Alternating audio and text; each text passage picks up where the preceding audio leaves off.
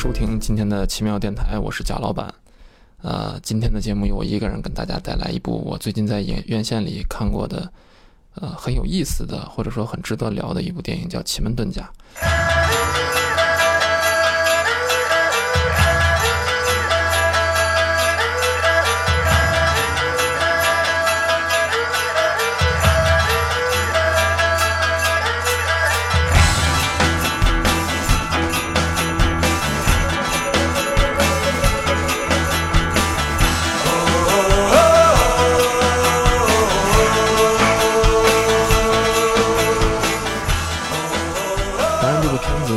之前，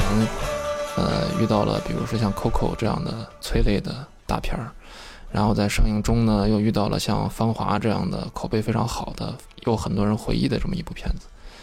然后在它的后期呢，又遇上了像陈凯歌的《妖猫传》啊这种美轮美奂的片子。所以我觉得他在整个院线的上映的过程中，可以说是强敌环伺吧。但是，嗯、也是因为他自己本身的电影的很多问题，导致了他无论是口碑啊还是票房啊，可能也并没有预期的那么好。呃，今天我来聊这部片子的时候，我并不是说它有多么的呃值得向大家推荐。其实，在我的打分体系里边，它属于一个呃可看可不看的、爱看不看的这么一个电影。为什么这么说呢？因为确实作为一部院线片，作为一个娱乐片，它本身是有很大很大的问题。首先就是它具备很多，我们就直言不讳的讲，具备很多烂片的特质啊。首先是我觉得它特效，呃，做的非常的奇怪，我不知道是不是导演刻意为之。当然，我在网上也看到了很多传言，认为这个特效是当时呃韩国方面制作完成之后的这个效果不尽如人意，呃，导演也觉得呃非常的差，但是没有办法。也不知道这个传言到底是真是假啊，但是确实，大家如果看过电影的话，会觉得里边这个特效，包括那些怪兽的啊，周冬雨变身那个怪兽的特效都非常的奇怪。它变形成一个蓝色的大鸟，这个大鸟的身上呢闪烁着一种 LED 般的这种光芒。然后全程呢，他和这个大鹏进行对戏的时候，大鹏脸上都映衬出这种 LED 的这种蓝光，让人觉得呃漫画感，或者说啊不能说漫画感了，就网游感非常的强。它里边外星人呃出现外星妖怪的两个怪兽，一个长得特别像，特别特别像那个长了翅膀的呃银河护卫队里边的那个 Groot 树人，一个长得特别像呃一堆悬浮在空中的这个虫草花儿啊，就是不但是网游怪物，我觉得甚至可以称为夜游风格的怪物。它打斗的这种风格也非常的夜游化，呃，甚至在影片的最后获得了神力的这个呃周冬雨、呃倪妮、大鹏还有李治廷四个人腾空而起。他们这个腾空而起的这个过程，就是身边笼罩着一层朦朦胧胧的白光，让人想起来有点像《火影忍者》这个里边的查克拉。就这个特效做的，让人觉得和整个影片，尤其在影片开头营造的那一种，呃，风格，奇幻打斗的这种风格，特别的不合适，特别的违和。那第二个烂的地方，我觉得就是对白了。这个对白里边有很多非常拙劣的。呃，表达或者说过于直白的、没有电影感的这么一些语句，甚至有很多废话，包括他们在这个倪妮和周冬雨在为了大鹏进行争风吃醋的时候，包括倪妮这个责怪大鹏的时候，大大鹏是如何维护这个周冬雨饰演的小圆圈的，这里边就不吐槽为什么这两个美女会为大鹏这么一个毫无荧幕这个魅力的人进行争风吃醋了啊。但是就是他们争风吃醋的这个过程，说的一些话，我觉得都非常的让人觉得低幼。还有就是在影片中，我不知道是不是导演的失误，还是有意为之。那么有一些片段，甚至让人觉得这个电影存在着啊，那么一秒或者两秒钟的非常尴尬的瞬间。比如说像，呃，大鹏和倪妮进行查案的时候，到了妓院里边去找到了由柳岩饰演的这个花想容，然后在花想容。呃，说出这个老大留下的讯息的时候，倪妮非常呃嗔怪的埋怨大鹏说：“为什么你们这些人都和花想人有关系啊？”然后大鹏这时候非常尴尬的看了倪妮一眼。我觉得这个让人这一瞬间让人甚至觉得这个呃镜头是 NG 镜头，就他的演员反应，包括他的这个台词，完全都不在呃一个套路上。我甚至在影院看的时候，我脑子里面都会蹦出，说这个演员不是这个《奇门遁甲》里的演员，而就是大鹏本人。然后这个也不是华强荣，而是柳岩。如果是这样的话，那他俩反而应该是感觉走错了片场啊，就应该回到这个煎饼侠的那个片场，可能才更合适一些。这个片子除了刚才我说的这些感觉到有烂片特质的呃地方以外，还有一个它的很大的一个不足，就是它的情节过于的松散。嗯，我之前在电影上映之前看到这个片子的制片人魏君子在接受访谈的时候说，这个《奇门遁甲》这个电影，呃，是采取传传传统这个中国章回小说的珍珠穿线的这种方式。呃，当时我其实还挺期待的，看到他这个讲述之后，因为觉得这起码是一个在剧作结构上很有东方特色的这么一个片子吧。在进到进到电影院之前，我甚至曾经期望自己看到类似于像。看到一个像《三道九龙杯》这样的评书式的短打书式的这么一个故事，可是事实上并没有。这个片子就你要说它珍珠穿线，我觉得真的是对这个片子过誉了。它顶多就算是鱼目混珠啊。尤其是像在片子里边，呃，外星人那个外星的陨石落到地上之后，从这个这一瞬间开始，这个片子的无论是调性、气质还是它的情节，就完全的。呃，散的一塌糊涂，一发不可收拾。为什么这么说呢？因为在中国的传统故事里边，呃，可以采取这种珍珠穿线的一个一个连缀的故事的方式，但是这些故事和故事之间其实都是有一些或明或暗的一些串联的，而且，呃，无数个故事之间还会有种种的明线和暗线进行贯穿。你比如说，我们看《红楼梦》的时候。《红楼梦》被称为，就是它的写法是，经常在某一些闲笔或者是某一些章节的这个最后，埋下千里红线。千里红线是什么意思呢？就是它在多少章之后，这个线重新又复原，又起到了一个关键性的作用，然后使它的故事整体产生一种连缀的珍珠穿线的这种美感。而我们看《奇门遁甲》这个故事里边，就是废除的废线太多，无用的闲笔也太多。呃，比如说他大鹏去他在这个到长安的经世堂里去寻找这个小圆圈，寻找周冬雨的这个时候，经世堂整个这个设置，我觉得就完全是无效的，它也没有起到什么作用，而且他在渲染这个经世堂为什么收大鹏为徒，因为他姓诸葛。那我觉得这个就很奇怪，因为在片子后面完全就没有这方面的，嗯，对这个铺垫进行的回应。大鹏展现出来的他。经常做一些实验呀，给人接四条腿呀、三个胳膊呀，这种他自己的那些呃治疗过的病人的医案的时候，会让人很误会的是，在于最后呃刀一长在胳膊和腿断了之后，大鹏会给他进行救治，但是可是也没有，最后不是靠大鹏的医术，而是靠这个周冬雨的神术，而且在这里边还出现了很多完全可以摘掉的这个片段，或者说这一某一幕戏。比如说，他们在沙漠里边去往洛阳的途中，我不知道为什么从这个呃到这个他们和老大接头的地点要路过沙漠这个设置，他们完全到了一个有点像一个一艘大船一样的啊，叫应该叫幽灵山庄吧，还是幽冥山庄，记不清了。在这个山庄里边，周冬雨重重新又变身成了那个神鸟的妖怪。我觉得这部戏如果完全摘掉的话，对后面的戏几乎都没有影响。几乎都没有印象，它里边所给出的一些暗示，其实在前面完全可以做好铺垫，不知道为什么要出来这一幕。而且这个影片，我觉得最大的一个败笔在于，他在伍佰饰演的老大，呃，去就是消失了之后，他给门人留下的信息是：我要去调查这个重现人间的神器御神机，他指望靠这个御神机呢来去对付外星的妖怪，但是这个御神机最后成了一个。呃，五大派门派掌门人互相进行争抢的这么一个东西，可以说御神机是这个影片的前半段的一个最大的一个麦克风式的这种一物品。但是这个御神机在妖怪揭露的它只是妖怪的一个呃一个陷阱，或者是这个妖怪布的一个局之后，就完全消失了，这个东西就没有了。我们最后也也看到了这个御神机，它会变化成一个发光的球。这个球最后起到一个什么作用呢？在打败妖怪的这个过程中，有一些什么样的反转和什么样可被利用的东西呢？没有，所以这会让人觉得你产生了很多不应该有的期待。看完这个电影之后，就会让人觉得更加的莫名其妙。我觉得这个是这个片子在剧本上的一个很大的一块的失败，就是它很散。它和另外的一个散的地方在于，我们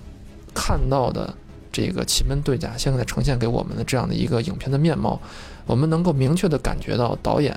这个无论是监制徐徐呃那个徐克，还是导演袁和平，都想给我们呈现一个像东方式的呃复仇者联盟这么一个英雄联盟式的呃形象群戏。可是这个群戏确实非常的松散，这个联盟也非常的松散，里面这些呃千奇百怪的人，他们都没有起到自己的戏剧作用，而更多的情况下只是成为摆 pose。或者是这个老怪，或者是小怪出场的时候的，呃，这个炮灰，所以我觉得，呃，这一班班底吧，呃，可能完全无法和我们看到的像美队三这样的每个形象都很鲜明，每个形象都有它的个性和它的戏剧作用这样的一些群戏相媲美，是完全没有办法和它比的。那这么说来，其实这个片子完全不值得推荐，或者说不建议大家去电影院看。可是我为什么还是觉得爱看不看呢？而且我在这个观影过程中，其实还是得到了很多乐趣的。嗯，这个观影的过程经常是乐趣和尴尬，然后这个享受和吐槽并存的这么一个奇怪的状态。那是因为这个片子太怪了。这个怪既是徐克徐老怪的怪，我觉得也是呃袁和平他自己在八二年拍过的一版老版的《奇门遁甲》这个片子，嗯，他可能继承了那个片子里边的一种法术的怪，或者是他的。这个片子更更可以称为，呃，杂耍电影或者是杂技电影，我觉得更合适。老版的八二年的《奇门遁甲》在我小的时候看过之后，给我留下了非常深的印象。无论是里边的一些奇妙的法术，还有一些在施法过程中喊出的口号，啊，比如说什么神龙吸水啊，彩蝶渡桥啊，啊，比如说过三关，嗯，五雷天师令等等这些。让我小的时候看上去一个年幼的我心中产生热血沸腾感的这么一些术语，同时呢，呃，我觉得这个片子怪就怪在，它有很多的设置，比如说像老版《奇门遁甲》里边那个，呃，在水缸里边的，甚至套着水缸的眼睛涂脸涂白了的那个小孩儿，我不知道这个他脸涂白了的这个设置。呃，和《七龙珠》里边那个饺子是谁借鉴了谁啊？这个我没有研究过。但是这个片子非常的那个呃，套着水缸的饺子的形象，尤其他拿了一把可以变大变小的白纸做的刀，在我心中留下了非常大的童年阴影，也是让我印象非常深的一点。现在仍然回看的时候，仍然能够得到一些呃其他影片所不能带给我的那种乐趣。那么这个片子新版的《奇门遁甲》，它。也继承了很多，或者说，导演和监制有意无意的向自己很多很怪的片子去致敬。比如说，他们这里边消除记忆的办法，呃，很东方化，就是用一个彩蝶在你的面前，彩蝶突然化掉了，就变成粉末了，然后你看到妖怪的这个记忆就被消失了，被清除了。嗯，大家如果看过《黑衣人》的话，一定知道黑衣人他们自己有一个可以消除记忆的啊，这样一个光波的枪，啊，照过之后你就会忘掉这段记忆。嗯，那我觉得这里边彩蝶消除记忆的话是更符合东方式的审美的，很有一点这种庄周小梦化蝶的这么一种意味在里边。而且这个片子在最开头的时候，呃，李治廷饰演的刀一长卷入了这一个人妖的人和妖之间的这么一个战争的时候。他的这个追逐妖怪的这场戏，就完全可以看成是《黑衣人一》里边威尔史密斯追逐的那个外星妖怪。我觉得这个借，不管是借鉴也好吧，还是抄袭也好，总之这个东方化他做的非常的成功。反正我个人是非常喜欢这种怪力乱神的这种片子的，无论是徐克所善于打造的这种妖怪的这种世界，这个妖怪世界，无论是像比如说《倩女幽魂》呀。呃，还有徐克有一个动画片儿叫《小倩》，我觉得都非常的好。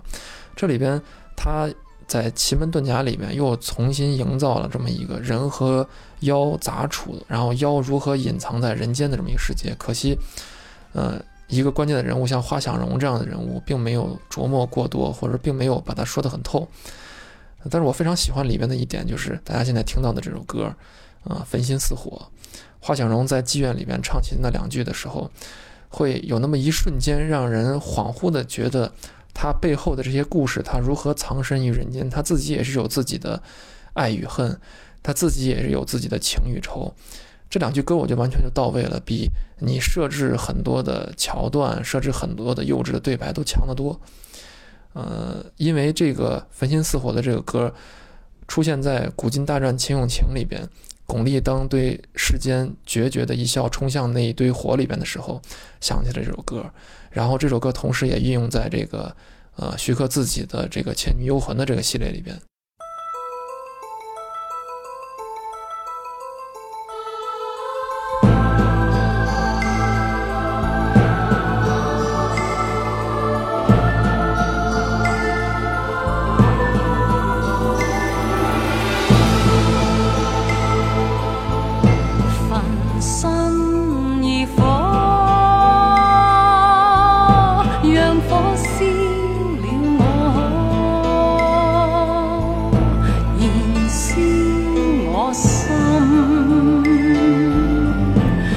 唱真爱劲歌，人不顾身，让痴心去破。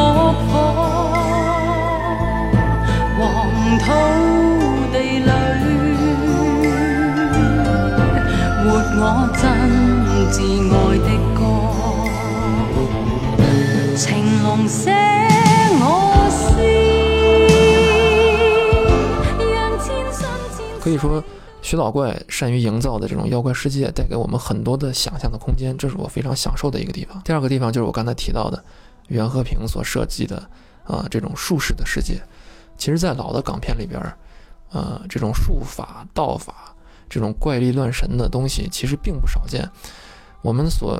熟悉的这个林正英的这系列的僵尸片，还有包括。呃，像这种硬桥硬马功夫代表的刘家良，他也拍过这种像《十八般武艺》这种片子，里边就出现了术士、啊神打、茅山术等等。这里边伍佰手里拿着那根红绳子缠在自己手间的，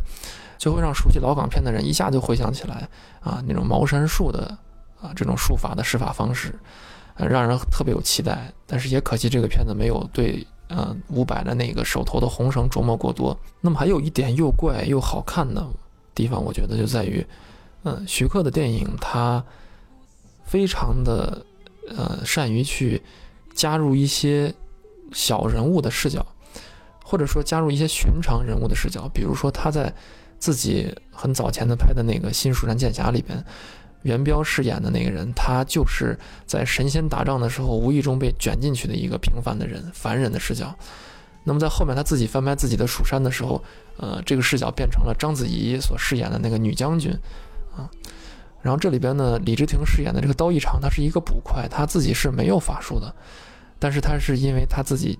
你说他正义也好，你说他敬业也好，啊，一身正气的这样一个人物设定，然后。导致了他卷入了这么一个他本不该被卷入的，呃，人妖两界的这么一个战争，或者说地球人、地球的物隐们和外星妖怪之间的战争。我觉得这种被卷入的，呃，边缘人的这么一些视角，是我挺喜欢这种设计的。而且在这种边缘人的处理里边，呃，再加上徐老怪强大的这种世界观营造的这么样的一些记忆，他就会营造出这样的一种世界，就是在这个世界里边。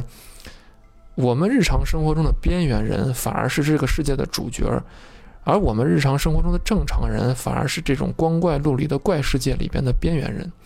这种身份的这种倒错是特别有意思的，也特别耐人寻味的。所以说了这么多，我觉得还是，如果大家对于徐克、对于袁和平、对他们早年的片子特别偏爱，然后呃又像我一样喜欢这种。奇奇怪怪的法术的电影，那么我觉得你可以去到电影院去寻找一些趣味，只要你不抱着特别大的观影预期到电影院，呃，我相信都会多少有一些乐趣在里边的。这里边不得不提到，还提到一点，就是徐克在选择演员上啊，我们这里面一直在说徐克，徐克这个片子虽然他是监制，但我觉得已经可以完全被称为一个徐克电影了。嗯，徐克在选择演员，尤其是女演员的时候，我觉得她是非常非常有一套的。呃，之前的她捧的那些女演员就不说了，包括比如说像《龙门飞甲》里边的范晓萱，呃，她的这个角色，我觉得选的就非常的合适，而且范晓萱作为一个歌手，在这个片子里面，她体现出的那种气质，是我们原来在范晓萱的舞台人设里边是很少看到的。那么这部《奇门遁甲》，我觉得里边选的最成功的一个女演员就是倪妮，我呃个人是对他非常非常偏爱，而且他。他的这种银幕的气质和形象，尤其是在这个片子里面的形象，尤其是在这部片子的前二十分钟里面所塑造出来的形象，我都是觉得非常非常成功的。有那么一瞬间，就是他做这种英姿飒爽的那种扮相，男装扮相，那么一瞬间啊，让我甚至想起来他的这个气质特别像谁呢？就特别像，呃，比徐克更早期一点的，比如说像张彻的电影《大醉侠》里边的。呃，郑佩佩所饰演的那个金燕子，也像那个《空山灵雨》里边的呃徐峰。我觉得这种气质的演员，就是呃，他的不论他的脸型、他的眼神，包括他个人说话的这种方式，在现在的很多的女演员里面都已经找不到了。我们现在找到的更多的都是一些，比如说呃这种整容脸呀，或者是更多的像这种呃。安吉拉·贝贝式的那种大眼大眼萌的这种表演方式，或者像杨幂这样的，但是像但是像倪妮这样子，我觉得有独特气质的这种女演员确实非常的少。但是很，呃，就是让人觉得很遗憾的是，就是自从《金陵十三钗》之后，她好像很少再遇见能够让自己这种气质得以散发的电影了。在《悟空传》里边，他饰演的那个角色，我觉得就因为这个电影。的情节的原因，让他的个人的形象就大打折扣，让觉得那人有点愣，有点傻。而且这个片子在《悟空传》那个电影里面，他所塑造那个形象有点没头没尾。那么在《奇门遁甲》这部电影里边，倪妮饰演的这个角色可以说是有头有尾了，起码是一个比较完整的这么一个人物设定，而且他的呃角色的性格也非常鲜明。我有的时候在看电影的时候，会特别注重演员的眼神的流露的出的一些小反应。我觉得倪妮在这个片子里面其实都是可以看到她是很用心的，然后也是很合适、非常适合这个片子的。唯一的一个遗憾就是她的名字叫铁蜻蜓，然后她的这个兵器呢是呃弓箭，但是这个片子从头到尾倪妮都没有用过这个弓箭。我只看到其中一个镜头，就是他把这个弓张开了，但是箭还没有射出来，没有任何的功能。他们这个片子里边，包括倪妮、包括大鹏在内，很多人的打斗，包括那些配角，那些非呃非常奇怪的怪咖们的这种配角，他们的打斗都是扑上去，然后一下就被这个 反派就轰走、轰飞，然后吐血。你很难看到奇门和遁甲，啊，就是我们经常传统意义上认为那种奇门术。是如何使用在雾隐门的门人身上的？这也让我觉得非常遗憾。就是我看完片子之后，微博上曾经看到过这样的评论：有的人说，哎呀，这个《奇门遁甲》这个片子是抄这个《火影忍者》的。你看，《火影忍者》里边有一个忍者叫凯啊，这个长着那个大粗眉毛的、很滑稽的那个人，他的这个忍术最后到最高的境界叫八门全开嘛。它里面也讲奇门遁甲。有人就说了，我看微博上有人说，哎，这还抄《火影忍者》。我觉得这是一个挺可悲的事情。我们自己的东西，我们自己不珍惜；我们自己的非常有特色的东方术士世界或者东方术法的世界观设定，我们拍不出一个像《火影忍者》那样子，呃，非常丰富的群像故事，呃，非常完整的这么一个人物逻辑和故事线。那么我们自己拍不出好的作品，我们现在被人说我们是抄这个日本的作品，我们又能怪谁呢？从这点上来看，我觉得我甚至有点期待徐克再拍第二部《奇门遁甲》，而且他在这个片子里边结尾处确实也埋彩蛋了，也证明他确实想拍第二部。只不过现在这个 他取得的成绩，我不一定，我觉得第二部有没有可能出现都是一个问号了。但是如果他真的要上映的话，我还会去看的。即便我觉得第一部拍的这么的不值得向你们推荐，但是我还我个人还会去看，因为可能有的时候坐在电影院里边，我又会回想起自己在昏暗的录像厅里边看到那些老港片的时候那些岁月，就是在小的时候，我们对于像八二年版的《奇门遁甲》里边的那种家国天下是不理解的，呃，朝廷的阴谋也是不理解的，我们更感兴趣的是那些奇术，是那些奇人，是那些奇事。那我们我们长大了以后呢，可能我们对于这种奇观、对于特效，我们的看法能更加的平常心来对待。可是我们对于那些潇洒的、这个羚羚羊挂角、不着痕迹的穿梭于呃都市闹市之中的那些奇人，对于他们身上所带有的那些守护世人、那些家国天天下的这种气质，我们是更加的着迷。我在这一部《奇门遁甲》里边，我没有看到太多这样的内容，但是我相信，或者我希望，